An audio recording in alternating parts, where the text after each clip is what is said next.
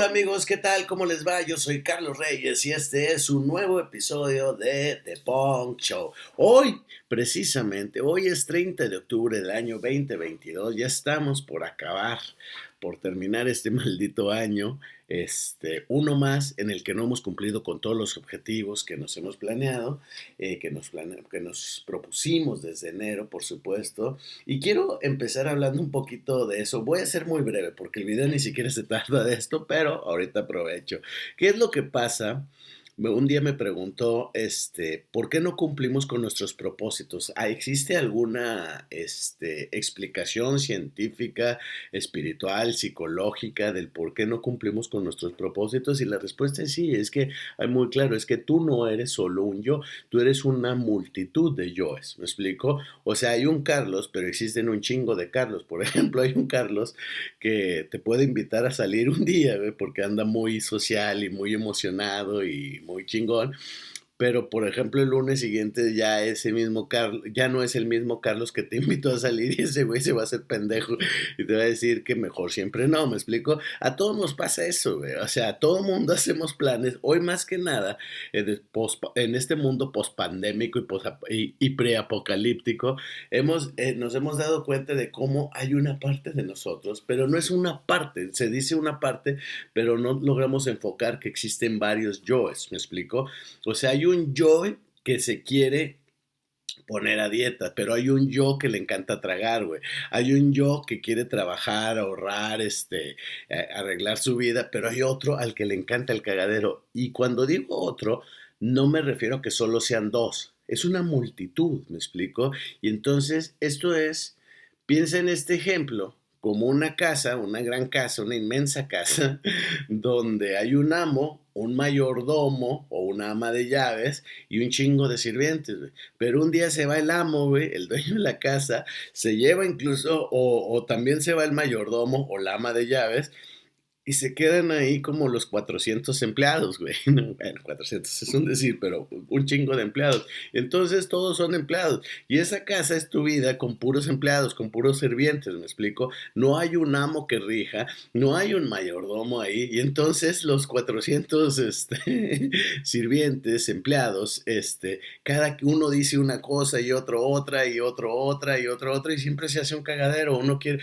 uno dice vamos a limpiar, otro dice vamos a cortar el pasto no, primero hay que cambiar los focos, o sea, y no se organizan. ¿Por qué? Porque no hay un puto orden, porque si hubiera un mayordomo que les pusiera en orden a todos esos cabrones, pues entonces ya les pondrían tareas y podrían hacer, pero por eso tú tienes un desmadre, porque por un lado hay un yo que se quiere divertir y por un yo hay, hay, otro que sí se quiere responsabilizar. Y por eso cuando hacemos los propósitos hay uno que dice esto, pero luego aparecen los otros que se contradicen. ¿Me explico? Entonces lo que tenemos, esta es la explicación psicológica, espiritual, científica de por qué nunca cumplimos nuestros propósitos.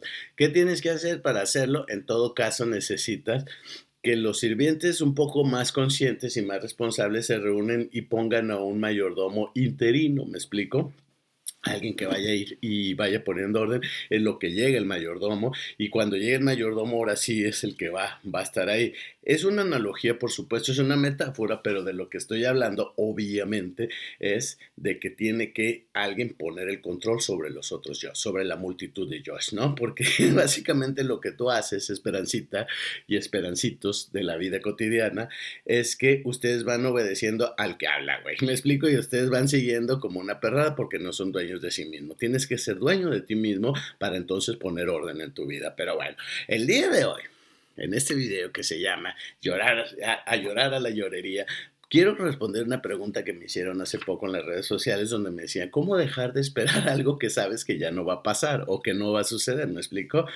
En mi libro El desapendejamiento mágico, y esto es real, búsquelo en Amazon, es el desapendejamiento mágico, 101 formas para dejar de ser miserable, en 101 retorcidas formas para dejar de ser miserable en la vida, explico que el secreto está en tener más huevos que esperanzas. ¿Cuál es el pedo? El pedo está en que la gente, los prófugos del ácido fólico, las máquinas programadas, a esta, estos seres que, que, viven a través de la vida reactiva y no de la vida creativa, que no son dueños de sí mismos, lo que pasa es que siguen esperando que algo suceda, aun cuando siempre saben que ese algo que están esperando ya no va a suceder jamás, ¿no? Hay un ejemplo Hay muchos ejemplos, pues, ¿no? Pero tengo una vecina a la cual yo, yo, este, como nunca me acuerdo muy bien de su nombre, este, platico con mi jefa y, y me dice, oye, es que fulanita, Juanita o Teresita o como se llame, nunca sé cómo se llama, siempre se me olvida, y le digo, ah, la gordita de la esquina, ¿no?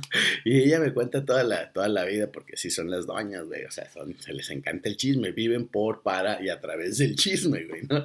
Y a mí, pues, también me encanta, porque luego como con mi jefa, y me está contando todas las novedades y a quien le dan chisme que llore, ¿no? Entonces obviamente es a ver cuenta, porque luego te meten a la telenovela y ya te queda uno con la angustia de lo que pasó, ¿no? Entonces, esta niña o sea, está en pedos porque le digo, oye, ¿y el vato qué? O sea, su marido siempre qué, sí, sí está o no está. Y me dicen, ah, es que está la gordita. Dice, ya tiene pedos, güey. O sea, el vato ya le dijo que no quiere estar con ella, se va, regresa cuando quiere. Este, que porque luego los niños, este, lo estresan mucho, güey, porque tiene tres hijos, ¿no? Y la gordita, o sea, deja que el vato se vaya, el vato se va con sus papás y luego descansa un rato, como que ya se aburrió de estar casado, este, y de tener hijos, y luego después como que extraña porque se siente solo y regresa, y se acuerda que tiene casa y regresa, y la gordita lo recibe, y luego la gordita, para que no se estrese más, no le dice los pedos económicos que tienen y anda pidiendo prestado y endeudándose para para luego, este, pues para no estresar al vato, ¿no?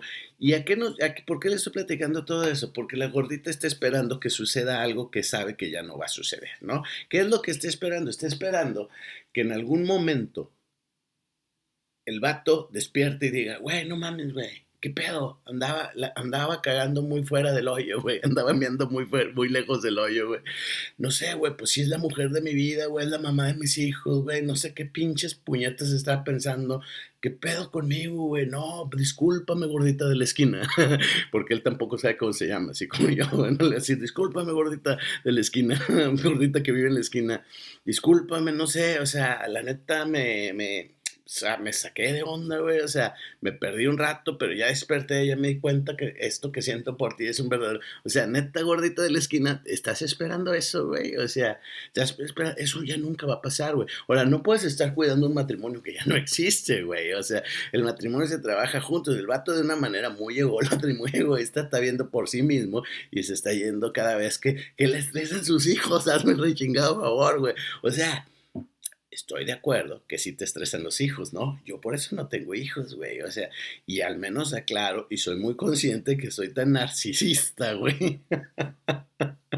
o sea, soy un hijo de puta y soy muy consciente de eso, porque el problema no es que no seas hijo de puta, el problema es que lo niegues y que no lo reconozcas y que vivas en el autoengaño, o como dice mi jefa, que te hagas fuera de la realidad, porque no sé si han visto los otros videos, hablo de esas frases poéticas, espirituales y pues no, guidobrianas que maneja mi jefa, que cuando estás hablando con ella y hay algo que dice, ah, güey, ya te mamaste, en vez de decir ya te mamaste, te dice, no te hagas fuera de la realidad, Carlos, no te hagas fuera de la realidad. Que ya expliqué que es como si fuera un cubo, un círculo aquí, pum, pum, pum, un cuadradito y estás ahí, ahí estás en la realidad. Y si te sales de la realidad, no te hagas fuera de la realidad. O sea, ni siquiera dice no te salgas de la realidad, no te apartes de la realidad. Dice no te hagas fuera de la realidad, que es una cosa chingona, ¿no? Entonces, la pregunta, y por eso estoy contestando esto, era así de cómo dejar de esperar, este algo que sabes que ya no va a pasar, que no va a llegar, ¿no? Joaquín Sabina dice, esta espera sin esperanza, ¿no? O sea, y, yo digo en el desapendejamiento mágico es, el secreto está en tener más huevos, en este caso varios, que esperanzas, güey.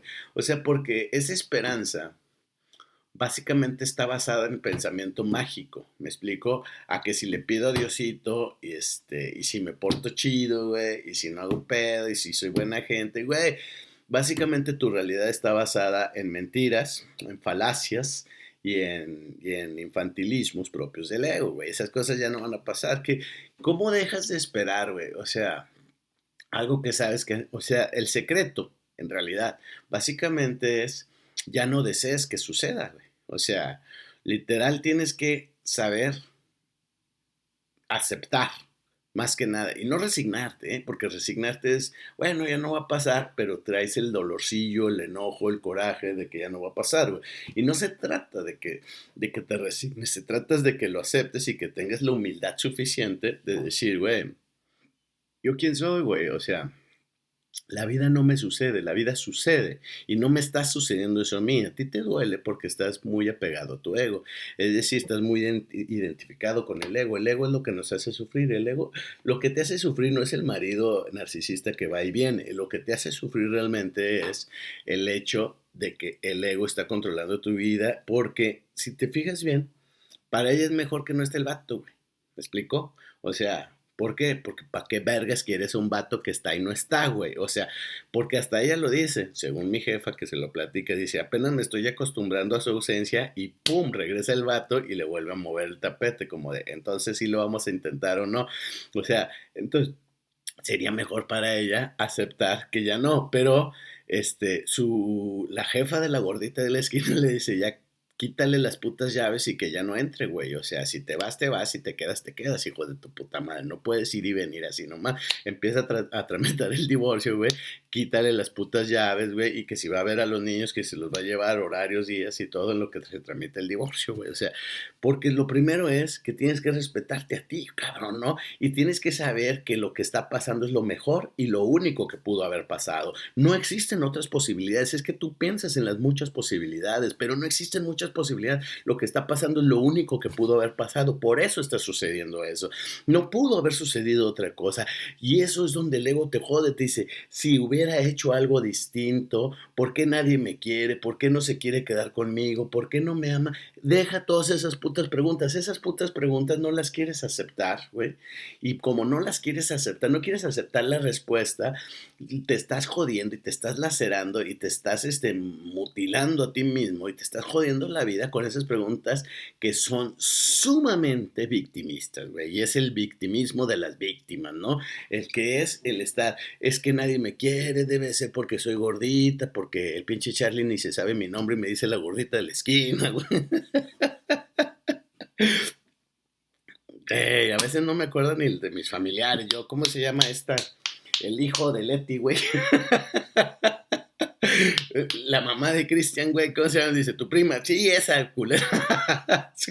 hay cosas que no me sirven y que no, las guardo, güey. O sea, seamos claros. O sea, gordita, no es personal, güey. Se me olvida todo, güey. O sea, se me olvida todo lo que no me importa, ¿no? Es. Porque ah, hay cosas que me acuerdo muy bien, ¿no? Entonces, ese tipo de choro que, que yo lo llamé los monólogos de la chacha, que son los monólogos del ego, y digo chacha no por ofender a, las personas que se dedican a la limpieza o a servir este, eh, el servicio doméstico, no por eso, sino en el sentido de chacha telenovel, telenovelera, ¿sabes? Ese cliché y ese estereotipo, más que nada así como de, de, la victimización de la persona, de, ay, es que a mí nadie me quiere porque soy gordita, porque soy humilde, porque no soy cabrona. Hay muchas que dicen, ay, sí, como no soy puta, ¿verdad? Mi hija, sí eres puta, no más que no eres de las, de las que triunfan, güey. O sea, todos somos putas, este, en, eh, si se nos presenta la oportunidad. Lo que pasa es que ni sabemos ser putas, ni nos dan oportunidad de ser putas, pero si si tuviéramos la opción lo haríamos, güey. O sea, no mames, ¿no? O sea, a llorar a la llorería, güey. O sea, esa actitud de andar chillando, güey, nadie te está haciendo nada, güey. Y empezar a crecer es entender, aceptar, güey, reconocer y decir, me estoy jodiendo yo con mis pensamientos lastimeros y victimistas, güey. Entonces, si quieres salir de eso, güey, no tiene nada de malo. Ahora, te voy a decir una cosa que es muy importante y es fundamental para todos, güey, que es esto. No debes nada. Deber es una palabra del ego. Tú no debes de ser feliz. Tú no debes de ser delgado. Tú no debes de ser guapo. Tú no debes de ser... ¿Quién chingados dijo, güey? Nadie, güey. Usted puede ser la persona más culera del mundo y bien lo felicito. Si eso es lo que usted quiere ser, no es de a huevo que usted sea buena persona, güey. ¿Quién, quién dijo, güey? Además, entre más lo intentas, menos te va a salir, güey. Es como la gente que quiere caer bien, güey. Si te has dado cuenta, la gente que se nota que te quiere caer bien hasta cae mal, güey. ¿Me explico? O sea, usted tiene que ser lo que es, para lo que le alcance, güey. Y sea natural y sea auténtico. No deje, no se deje llevar por esos estereotipos sociales y estos paradigmas este, mamones de usted debe de seguir a la iglesia y hacer una carrera y portarse bien. O sea, usted no debe nada, güey. Todo lo que le dijeron sus papás en la iglesia y la sociedad, agárrelo y métaselo por donde le quepa la gente que se lo dijo, güey. Usted aprenda a vivir por sí mismo. La vida es un puto riesgo y es una aventura nueva. El mundo en el que vivían estos tarados, güey. O sea, esa gente que te dice lo que debes de hacer. ¿Sabes qué hace, güey? Yo por eso no les hago caso, güey, porque a mí toda la vida me dijeron qué tenía que hacer, pero es esa gente, güey, que cuando van en su coche, güey, y el semáforo se pone en verde, güey, no avanza, güey. Es esa la gente que me dice lo que debo de hacer, güey. ¿Y sabes por qué no avanzan? Porque están como pendejos en el celular viendo mensajes y chateando en vez de estar viendo el puto semáforo en verde, güey. Esa gente es la que me dice, debes de trabajar, debes de disciplinarte, no debes de hacer tantas groserías, de decir tantas groserías en tu... A mí no me venga a decir usted, culero, lo que debo o no debo de hacer, güey. Si usted está chateando, güey, en el puto semáforo cuando no debería estar agarrando el puto celular, usted es de los que chocan en los, en los estacionamientos, hazme el rechingado favor de los centros comerciales, güey. ¿A qué velocidad vas para tener que chocar, güey? Estás en un puto estacionamiento, ¿cómo mierdas chocas ahí, cabrón? O sea... Y toda esa gente que te critica y que te dice lo que supuestamente debes de hacer, es la gente que no se sabe ver a sí misma. O sea, y entonces, ¿por qué sufres gordita de la esquina? ¿Me explico? Este, debo de ser buena esposa, debo de ser buena madre, güey. Usted le voy a simplificar la vida en este maldito video.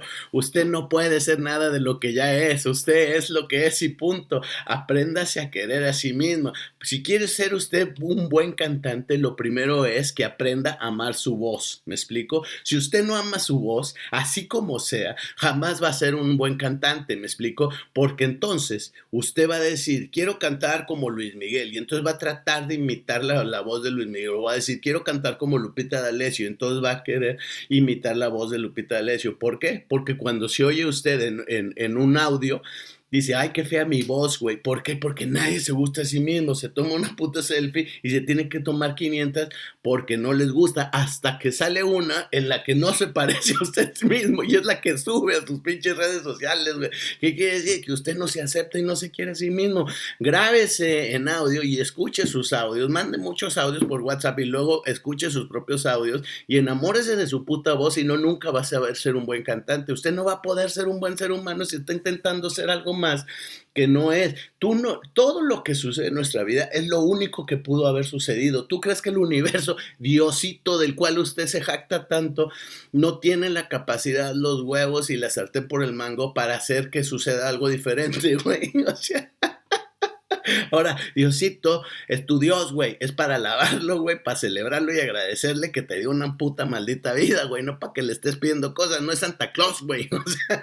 Y usted ya no es un niño, ya es un puto peladote, güey. O sea, deje de hacer sus mamadas, ¿no? Ahora, si usted se va a aferrar a estar chillando, pues a chillar a la chillería, güey. O sea, ¿no? O sea, yo me pregunto, o sea, ¿qué les pasa, güey? ¿Que no los abrazaron de chiquitos o los abrazaron demasiado? ¿Qué chingas les pasa, güey?